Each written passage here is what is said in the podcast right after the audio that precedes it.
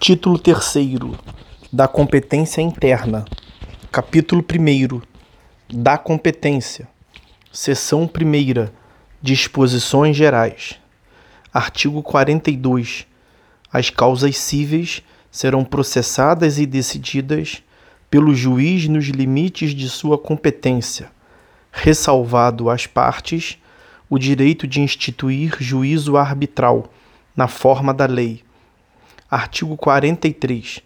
Determina-se a competência no momento do registro ou da distribuição da petição inicial, sendo irrelevantes as modificações do estado de fato ou de direito ocorridas posteriormente, salvo quando suprimirem órgão judiciário ou alterarem a competência absoluta.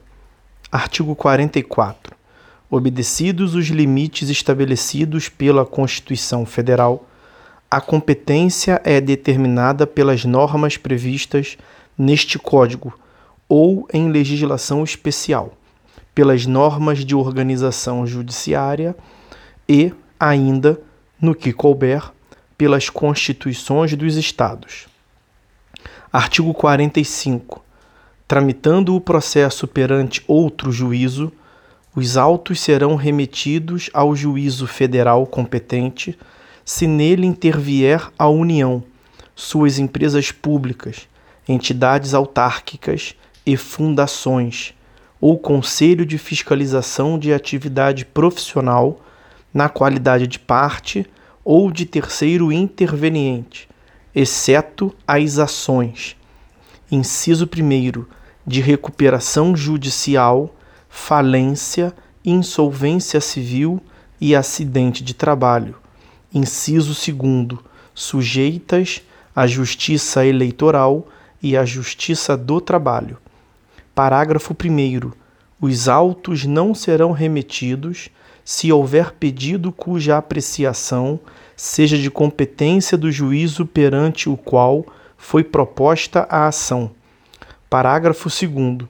Na hipótese do parágrafo 1, o juiz, ao não admitir acumulação de pedidos em razão da incompetência para apreciar qualquer deles, não examinará o mérito daquele em que exista interesse da União, de suas entidades autárquicas ou de suas empresas públicas. Parágrafo 3.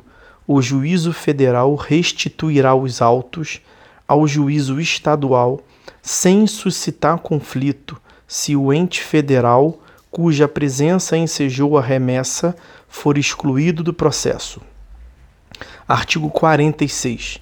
A ação fundada em direito pessoal ou em direito real sobre bens móveis será proposta, em regra, no foro de domicílio do réu. Parágrafo 1. Tendo mais de um domicílio, o réu será demandado no foro de qualquer deles. Parágrafo 2. Sendo incerto ou desconhecido o domicílio do réu, ele poderá ser demandado onde for encontrado, ou no foro de domicílio do autor. Parágrafo 3. Quando o réu não tiver domicílio ou residência no Brasil, a ação será proposta no foro de domicílio do autor, e, se este também residir fora do Brasil, a ação será proposta em qualquer foro. Parágrafo 4. Havendo dois ou mais réus com diferentes domicílios, serão demandados no foro de qualquer deles, à escolha do autor. Parágrafo 5. A execução fiscal será proposta no foro de domicílio do réu, no de sua residência ou no, ou no do lugar onde for encontrado. Artigo 47. Para as ações fundadas em direito real sobre imóveis, é competente o foro de situação da coisa. Parágrafo 1. O autor pode optar pelo foro de domicílio do réu ou pelo foro de eleição, se o litígio não recair sobre direito de propriedade, vizinhança, servidão, divisão e demarcação de terras e de enunciação de obra nova. Parágrafo 2. A ação possessória imobiliária será proposta no foro de situação da coisa, cujo juízo tem competência absoluta. Artigo 48. O foro de domicílio do autor da herança, no Brasil, é o competente para o inventário, a partilha, a arrecadação, o cumprimento de disposições de última vontade, a impugnação ou anulação de partilha extrajudicial e para todas as ações em que o espólio for réu, ainda que o óbito tenha ocorrido no estrangeiro. Parágrafo único. Se o autor da herança não possuía domicílio certo, é competente, inciso 1, o foro de situação dos bens imóveis Inciso 2. Havendo bens imóveis em foros diferentes, qualquer destes. Inciso 3. Não havendo bens imóveis, o foro do local de qualquer dos bens do espólio. Artigo 49. A ação em que o ausente for réu será proposta no foro de seu último domicílio, também competente para a arrecadação, o inventário, a partilha e o cumprimento de disposições testamentárias. Artigo 50. A ação em que o incapaz for réu será proposta no foro de domicílio de seu representante ou assistente. Artigo 51. É competente o foro de domicílio do réu para as causas em que seja autora a União Parágrafo único. Se a união for a demandada, a ação poderá ser proposta no foro de domicílio do autor, no de ocorrência do ato ou fato que originou a demanda, no de situação da coisa ou no Distrito Federal. Artigo 52.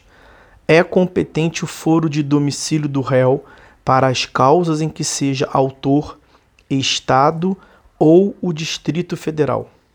Parágrafo único.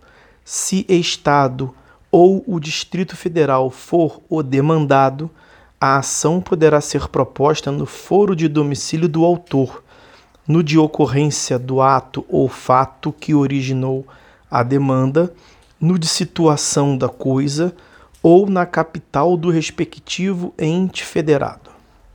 Artigo 53 é competente o foro, inciso 1, para a ação de divórcio, separação, anulação de casamento e reconhecimento ou dissolução de, un... de união estável, a linha A, de domicílio do guardião de filho incapaz. A linha B, do último domicílio do casal, caso não haja filho incapaz.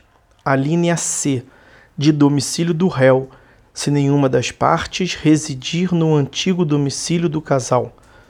A linha D, de domicílio da vítima de violência doméstica e familiar, nos termos da Lei 11.340 de 2006, Lei Maria da Penha.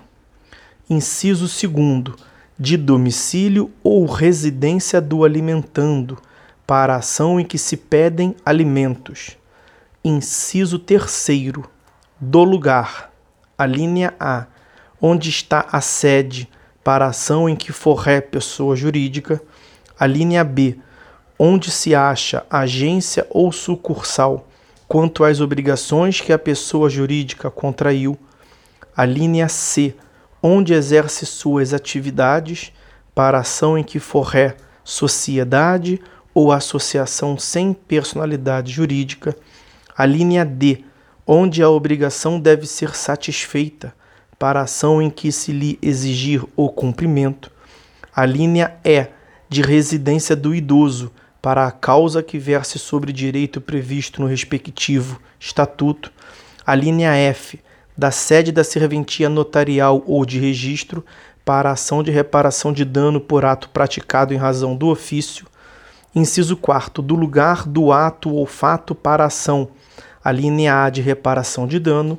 A linha B em que for réu administrador ou gestor de negócios alheios, inciso 5 de domicílio do autor ou do local do fato, para ação de reparação de dano sofrido em razão de delito ou acidente de veículos, inclusive aeronaves.